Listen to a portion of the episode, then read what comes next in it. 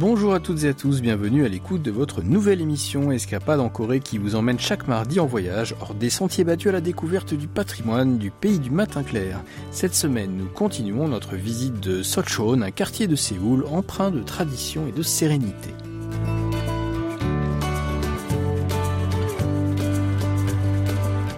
Une montagne blanche au relief accidenté domine l'arrière du palais Gyeongbokgung.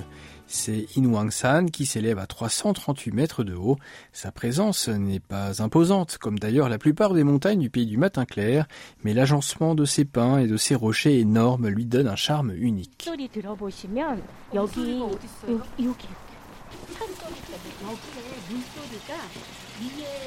En tendant l'oreille, on peut entendre le bruit sourd d'un ruisseau bouillonnant qui coule des profondeurs de la montagne Iwangsan vers le quartier Sochon. Bien que le ruisseau court maintenant sous les pavés cachés de la vue des gens, une écoute attentive révèle l'ébruissement du torrent qui coule librement sous la terre. La beauté de la montagne et son eau claire ont inspiré et attiré tant de poètes et d'artistes dans ce quartier unique, à travers lequel Oalum, qui travaille comme au service russe de KBS World Radio, nous sert encore cette semaine de guide. Le quartier Sochon lui-même ressemble à une œuvre d'art grandeur nature. Les conduits de gaz des maisons font office de corde à linge et des plants de raisin grimpent sur leurs murs d'enceintes colorées. Les ruelles et les escaliers vous accueillent avec des peintures en arc-en-ciel, des dessins d'enfants et d'autres motifs attrayants. Cette déambulation nous emmène jusqu'à une maison en briques à deux étages entourée d'arbres. C'est le musée d'art Park Nosu, établi dans la demeure où a vécu l'illustre peintre, connu pour avoir le premier ajouté de la couleur dans les peintures à l'encre traditionnelle en noir et blanc. Oalem est impressionné par l'architecture du bâtiment.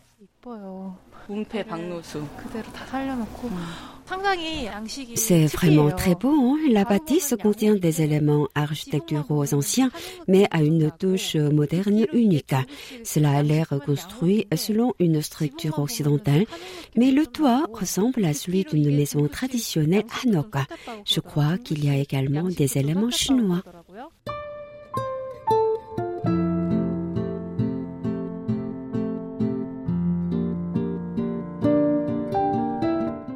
Construite en 1938 sous la colonisation japonaise par un aristocrate coréen collaborateur de l'occupant, la résidence est une synthèse de la richesse des différentes influences architecturales internationales de l'époque. Suite à la libération en 1945, elle reste vide pendant de nombreuses années jusqu'à son achat par le peintre Park No-soo en 1973 qui y vivra et l'entretiendra avec soin pendant 40 ans.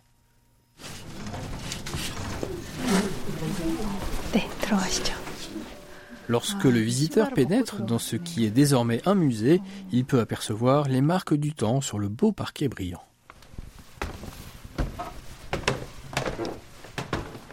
Alem se rend à présent jusqu'au premier étage où se trouve le salon et sa grande cheminée, élément rare dans les maisons des années 30 généralement équipées d'un système de chauffage au sol traditionnel. Le guide du musée nous offre quelques explications. Il y a trois cheminées dans la maison. Elles sont construites d'après un modèle français qui était à la mode à l'époque. L'une se trouve dans la pièce de réception, l'autre dans le salon et la dernière dans l'étude, la pièce qui servait d'atelier à Pangnusu.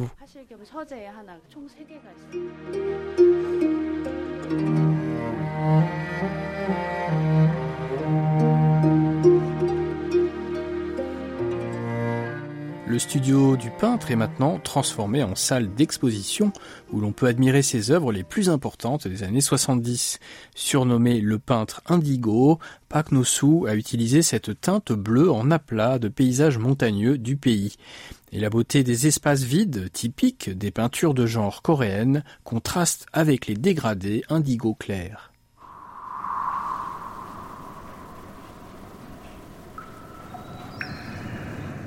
Sur le côté, des peintures de parc prennent vie grâce à une vidéo faite avec la technique de l'accéléré.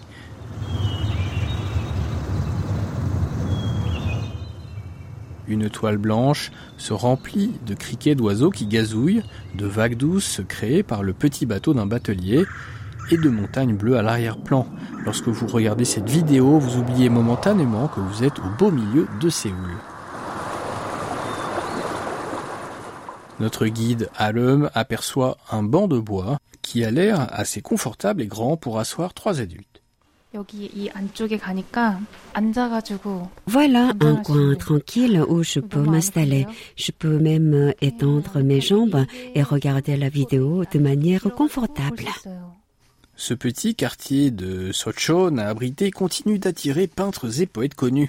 À peine une centaine de mètres du musée consacré à Park, face à Iwangsan, un Taegukgi, le drapeau national sud-coréen, et un panneau blanc indique la pension où le célèbre poète Yoon Dongju a vécu un temps.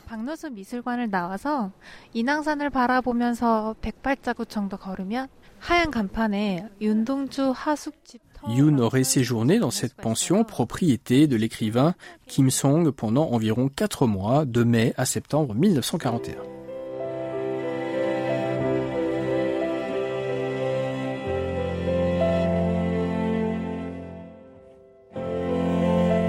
C'est là que Yoon aurait fait chaque matin une promenade le long de la rivière de Susangdong et écrit des poèmes la nuit en regardant la montagne. Le poète a même raconté que son séjour dans le quartier était l'un des meilleurs moments de sa vie.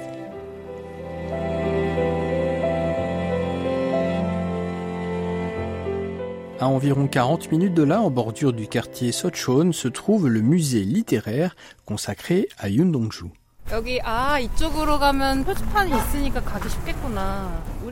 Le modeste bâtiment blanc du musée est à l'image du poète gentleman.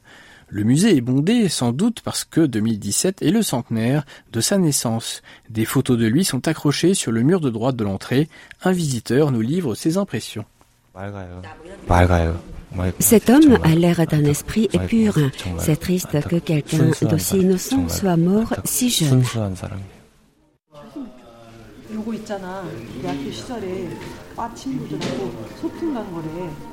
De l'autre côté sont présentées les couvertures des livres préférés de Yoon et la première édition de son seul recueil de poèmes intitulé Anulgwa, Paramgwa, Pyolgwashi, Ciel, Vent, Étoiles et Poésie. Les traductions de ses œuvres en anglais, japonais et dans d'autres langues montrent combien il est populaire à l'étranger, notamment au Japon, où il a son fan club. Écoutons le guide du musée, Yoon Sangi. C'est un puits d'eau de la maison où il est né. Ses souvenirs du puits l'ont inspiré pour écrire l'un de ses poèmes célèbres intitulé Autoportrait. Nous l'avons rapporté de sa ville natale pour le montrer aux visiteurs du musée. Quelle surprise de voir ce puits en bois rempli d'eau au beau milieu du musée, mais grâce au guide on comprend mieux la signification de ce passage du poème Autoportrait.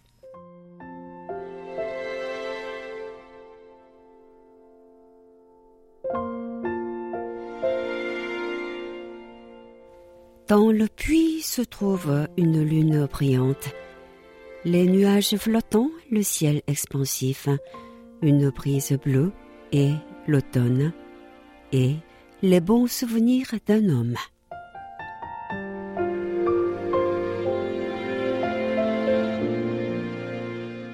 Le concept du puits d'eau se retrouve également dans d'autres endroits du musée.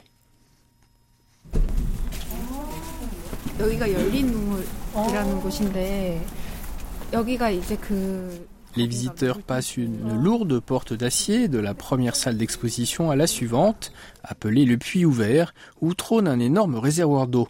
C'est un espace vide avec les quatre côtés bloqués par de hauts murs, avec seulement une ouverture au sommet.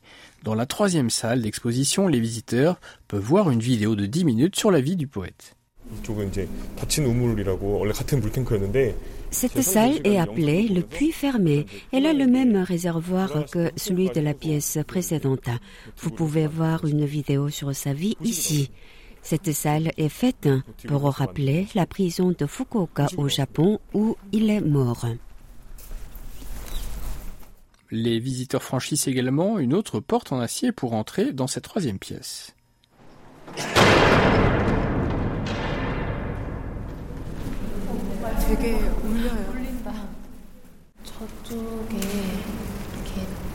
Vous voyez l'ouverture là-bas, c'est censé représenter une prison. Pouvez-vous allumer la lumière? Il n'y a pas d'éclairage ici. Toute la lumière vient de l'ouverture. Un petit trou dans le plafond laisse effectivement pénétrer la lumière dans la chambre froide et sombre. Quelques chaises en bois dur sont le reste des meubles que l'on trouve dans cet endroit désolé. Yun Dongju a dû se sentir bien seul dans sa geôle de Fukuoka.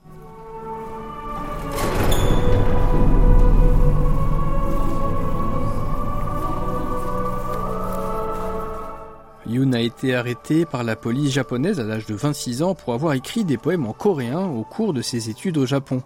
Après avoir été mis au travail forcé et soumis à des expériences médicales à la prison de Fukuoka pendant deux ans, le jeune poète meurt en prison six mois seulement avant que la Corée n'obtienne enfin son indépendance. Ne laissant qu'un seul recueil posthume de poèmes derrière lui, Yoon et son destin tragique est pour toujours gravé dans le cœur du peuple coréen.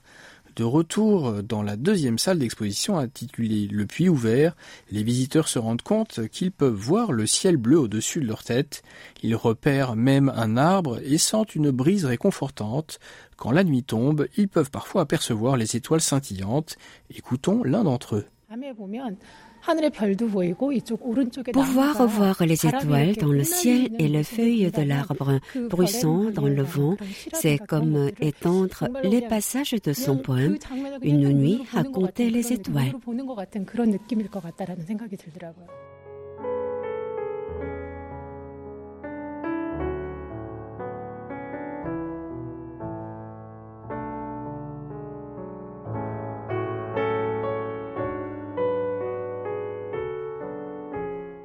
Après la visite du musée, Alum se dirige vers une colline derrière le bâtiment.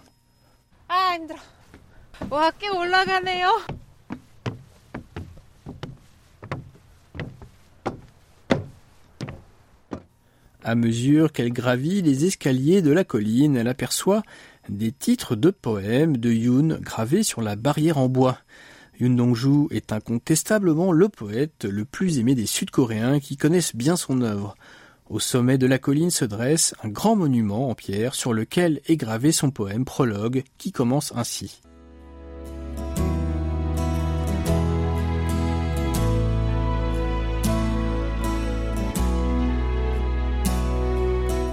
Jusqu'à la mort, fixer le ciel sans jamais avoir eu honte. J'ai souffert même du bruissement du vent s'infiltrant entre les feuilles. D'un cœur chantant les étoiles, je dois aimer toute forme de vie et suivre la voie qui m'a été tracée. Cette nuit encore, le souffle du ciel l'a parsemé d'étoiles.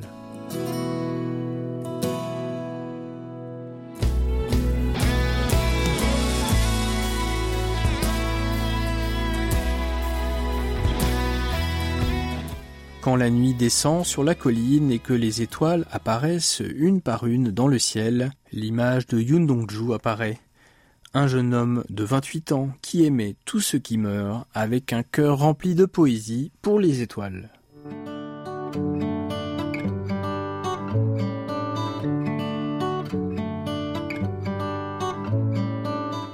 C'est la fin d'Escapade en Corée présentée par Christophe Duvert avec Yunomi au doublage et Oh à la réalisation. Merci de votre attention, on se donne rendez-vous mardi prochain.